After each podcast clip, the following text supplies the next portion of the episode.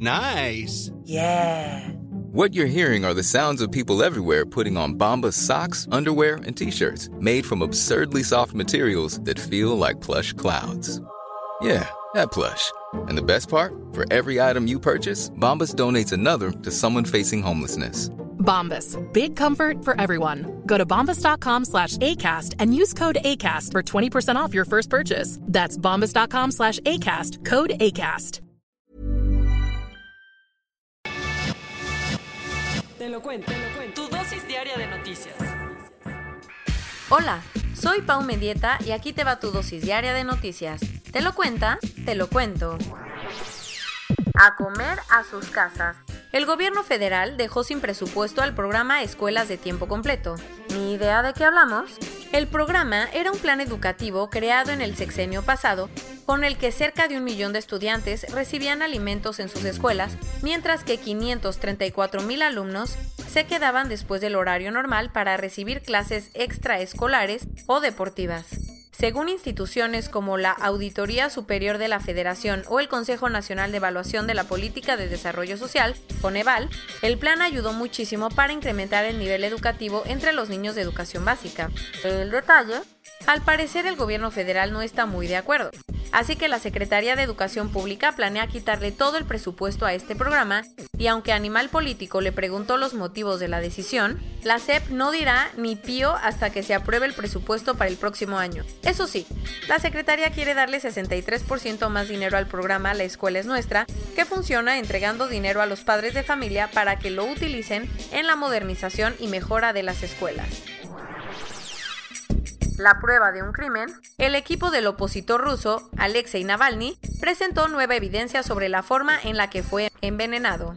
Acuérdate que hace unas semanas, el importante opositor del gobierno ruso terminó en el hospital luego de ser envenenado con Novichok, un agente nervioso que fue creado en épocas de la Unión Soviética. Al principio todos creían que le habían puesto el veneno en el café que se tomó en un aeropuerto de Siberia antes de tomar un vuelo a Moscú que tuvo que aterrizar de emergencia luego de que Navalny se desmayara. Pero, a través de un video publicado en Instagram, su equipo presentó evidencia que indicaría que las cosas no fueron así. Entonces, al parecer el Novichok estaba en una botella de agua del Hotel Shander, en la ciudad de Tomsk, donde Alexei se estaba quedando. En el video se ve que miembros de su equipo entraron a la habitación para recabar evidencia que metieron en una bolsa plástica azul para que los científicos del hospital en Alemania, donde sigue el opositor, pudieran revisar si había algo raro. Por lo pronto, el Kremlin sigue negando rotundamente que ellos estén detrás de todo. Investigadores del Instituto Nacional de Antropología e Historia hicieron un impresionante descubrimiento en el fondo del mar frente a las costas de Yucatán. ¿De qué se trata? Encontraron los restos de la Unión, un barco de la empresa española Sangronis, Hermanos y Compañía, que naufragó en 1861. El tema que ha llamado la atención de medio mundo es que las investigaciones revelaron que el barco servía para transportar esclavos mayas que iban a Cuba durante todo el siglo XIX. Este es el primer hallazgo de su tipo en México e implicaría que el comercio de esclavos siguió incluso después de su prohibición en nuestro país.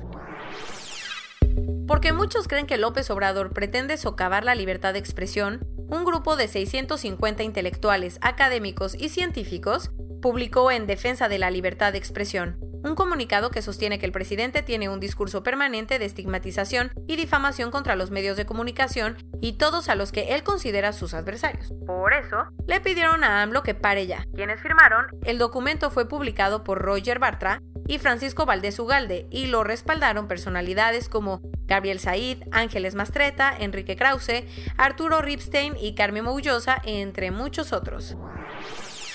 Otra vez, Donald Trump está en el ojo del huracán. Ahora, porque el exmodelo Amy Doris lo acusó de acoso sexual.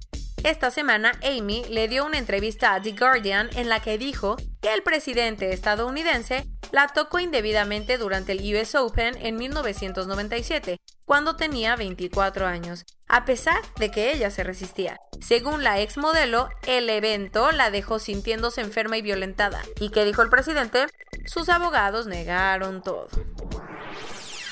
El que ya no puede esperar para contar su historia es Barack Obama, así que la editorial Penguin Random House anunció que el primer volumen de sus memorias saldrá a la venta a nivel mundial el 17 de noviembre, dos semanas después de la elección presidencial. ¿Y qué va a contar?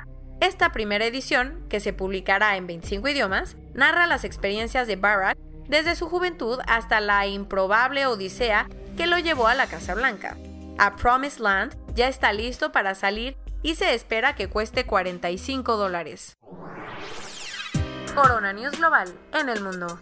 A nivel global ya hay más de 30 millones 19 mil casos y hasta ayer en la noche al menos 943 mil personas habían muerto. Y en México, 684.113 personas se han enfermado de COVID-19 y desafortunadamente 72.179 han muerto. Muchas personas que se quedaron sin empleo están denunciando que los nuevos requisitos para obtener uno implican no tener enfermedades crónicas como la diabetes, hipertensión o hipotiroidismo. Según un informe de mortalidad basado en el número de actas de defunción por COVID-19, los datos oficiales de la Ciudad de México tienen un subregistro de 10.027 muertes. Después de pasar seis meses cerrada por la pandemia, la zona arqueológica de Chichen Itza reabrirá el próximo martes 22 de septiembre. México le pidió a Estados Unidos mantener la frontera terrestre cerrada parcialmente hasta el 21 de octubre. La situación lleva así desde marzo. El miércoles, por primera vez desde enero, un vuelo comercial internacional aterrizó en la ciudad china de Wuhan. La OMS advirtió que el otoño dejará muchísimos muertos en Europa, ya que la semana pasada se contabilizaron 300.000 nuevos casos, más que lo visto en la primera ola.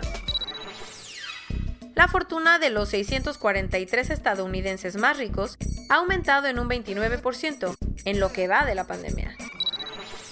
Al que mejor le está yendo a Jeff Bezos, porque su patrimonio creció 65% desde el 18 de marzo. Y esto es todo por hoy. Nos vemos la siguiente semana con tu nueva dosis de noticias. Pau Mendieta se despide.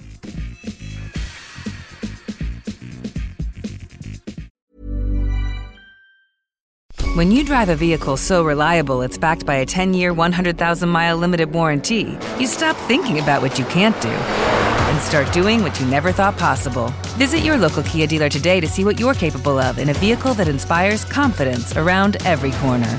Kia, movement that inspires. Call 800 333 4KIA for details. Always drive safely. Limited inventory available. Warranties include 10 year 100,000 mile powertrain and 5 year 60,000 mile basic. Warranties are limited. See retailer for details.